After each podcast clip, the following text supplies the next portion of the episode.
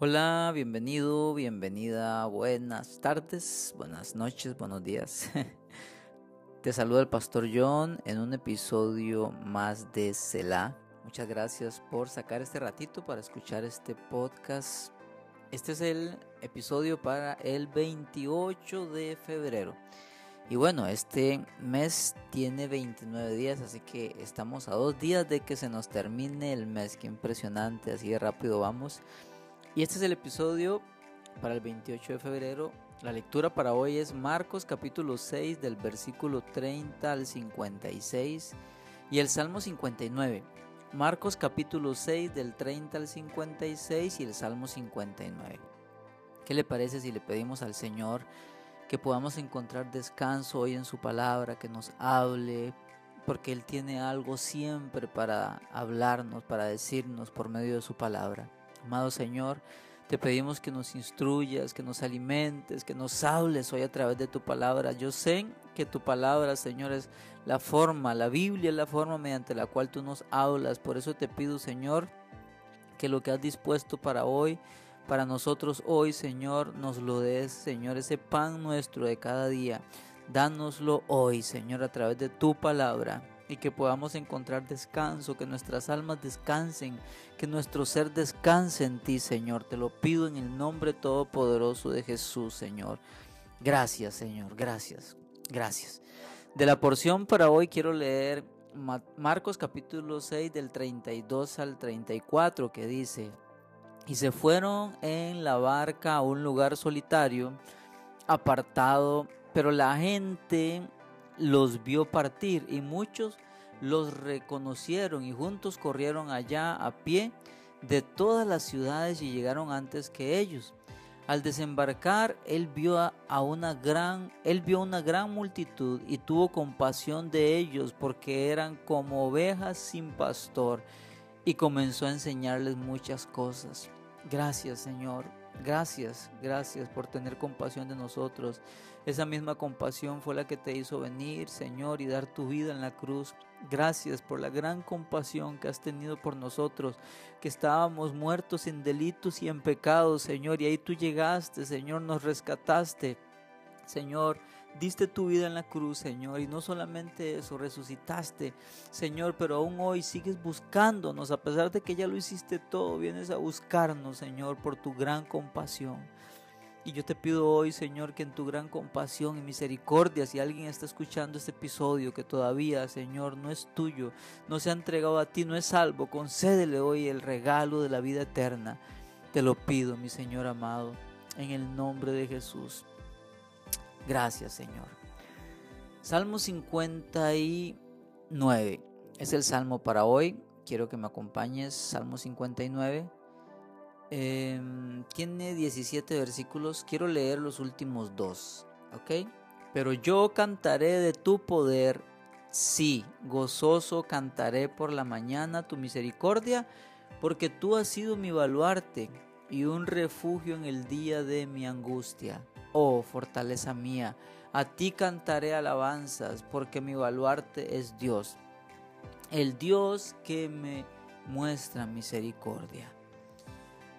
Como ya te he dicho, en, eh, leí hoy en la, Biblia de las Américas, como ya te he venido diciendo, si me vienes escuchando de, de hace rato, y si mm, hasta hoy estás escuchando, bueno, entonces vuelvo a decir algo que, que, he hablado sobre los salmos y es que la mayoría de ellos, principalmente los que son de David, tienen un contexto de una circunstancia que él vivía y por lo general lo encontramos en el primer libro de Samuel eh, o el segundo, pero principalmente el primero.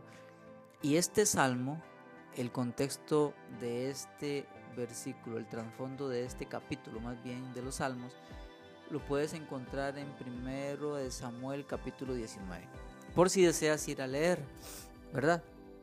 Ahí en ese contexto, Saúl, que fue el, casi que el principal verdugo durante los primeros años de David, em, lo mandó a asediar a la casa donde David estaba para matarlo.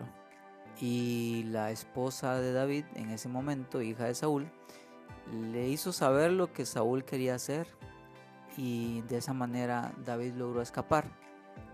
Así que fue a la misma casa de David, eh, envió hombres a matarlo.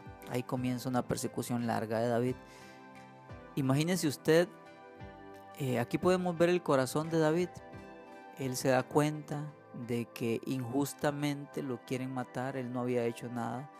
Saúl estaba atormentado, medio loco, lleno de envidia, de celos, de, de odio y manda simplemente a matar a David. David se da cuenta y él comienza a clamar a Dios. Él siente el asedio, él sabe que lo están persiguiendo. De hecho, aquí usa una palabra fuerte, usa perros, son como perros que em, lo dice en el versículo 6 y en el versículo 14, em, aullan como perros, rondan. Imagínense lo que es estar en la casa y saber que viene un montón de hombres enviados por el rey a matarte. Imagínese usted, el, eh, aunque él era un guerrero y todo, pues ellos era un ser humano, ¿no? Y debió tener temor y empezar a clamarle a Dios, Señor, líbrame. De hecho, así comienza el versículo 1, líbrame de mis enemigos, Dios mío. Ponme a salvo en lo alto, lejos de los que se levantan contra mí. Y si lees todo el salmo, él ahí dice que él es inocente, él no ha hecho nada para merecer eso y por eso clama a Dios que lo proteja. Y, y en los últimos versículos, 16 y 17, que fueron los que leí, podemos ver cómo David, y esto es algo que podemos ver en casi todos este tipo de salmos, y algo que nos eh, edifica, algo que nos enseña, que nos forma a nosotros con respecto al carácter de Dios, pero con respecto también al corazón de David.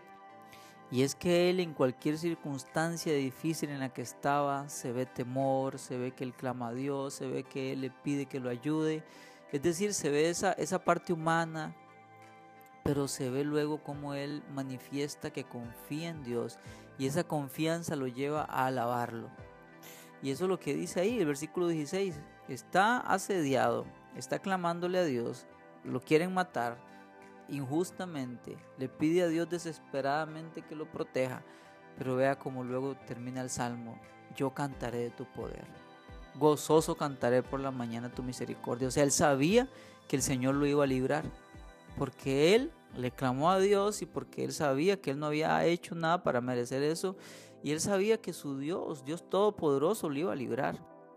Y él en fe está diciendo, yo cantaré por la mañana tu misericordia, yo cantaré tu poder, tú has sido mi baluarte, mi, eh, refugio, versículo 17, fortaleza mía, a ti cantaré alabanzas. Y seamos realistas, cuando nosotros estamos pasando momentos difíciles, desesperados, no sé si usted alguna vez ha estado en un momento de un peligro tan grave donde su vida está en riesgo bueno, David sí, aquí estaba él, al borde de ser asesinado.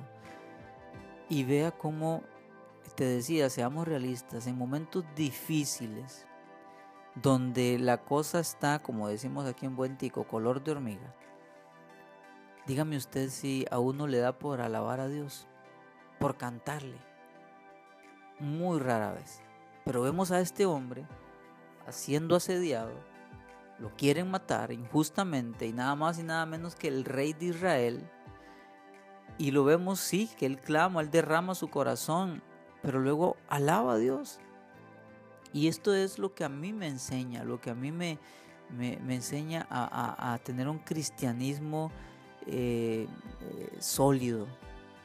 Y vea los, los pasos que vemos aquí.